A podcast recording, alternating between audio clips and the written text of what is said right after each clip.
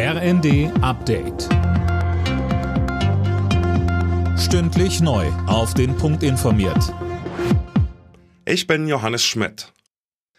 In der brasilianischen Hauptstadt Brasilia hat die Polizei das Regierungsviertel wieder unter Kontrolle. Wütende Anhänger des kürzlich abgewählten Präsidenten Bolsonaro hatten am Abend den Kongress, den Präsidentschaftspalast und das oberste Gericht gestürmt. Philipp Nitzig fasst die Geschehnisse zusammen. Mindestens 150 Randalierer wurden festgenommen und abgeführt, als die Polizei die drei Regierungsgebäude schließlich räumte. Zuvor war die Lage im Regierungsviertel in Brasilia über Stunden chaotisch. Die Bilder erinnern an den Sturm auf das US-Kapitol vor zwei Jahren. Auch in Brasilien war der Anlass für die Ausschreitung angeblicher Wahlbetrug. Viele Anhänger des ultrarechten Bolsonaro glauben, dass die Wahlen im Oktober vom linken Lager manipuliert wurden. Eine Woche nach Silvester wird weiter über Lehren aus den Krawallen diskutiert.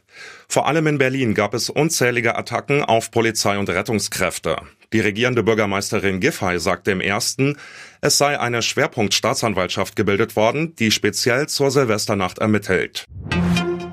Nach dem Antiterroreinsatz in Castrop-Rauxel hat die zuständige Generalstaatsanwaltschaft Haftbefehle gegen die beiden Tatverdächtigen beantragt.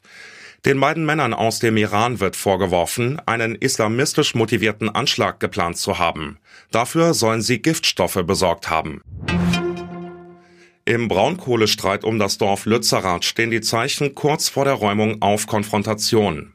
Inzwischen sind tausende Klimaaktivisten in NRW vor Ort, um zu verhindern, dass Lützerath für den Braunkohleabbau weggebaggert wird. Am Dienstag will die Polizei das Dorf mit einem Großaufgebot räumen. Alle Nachrichten auf rnd.de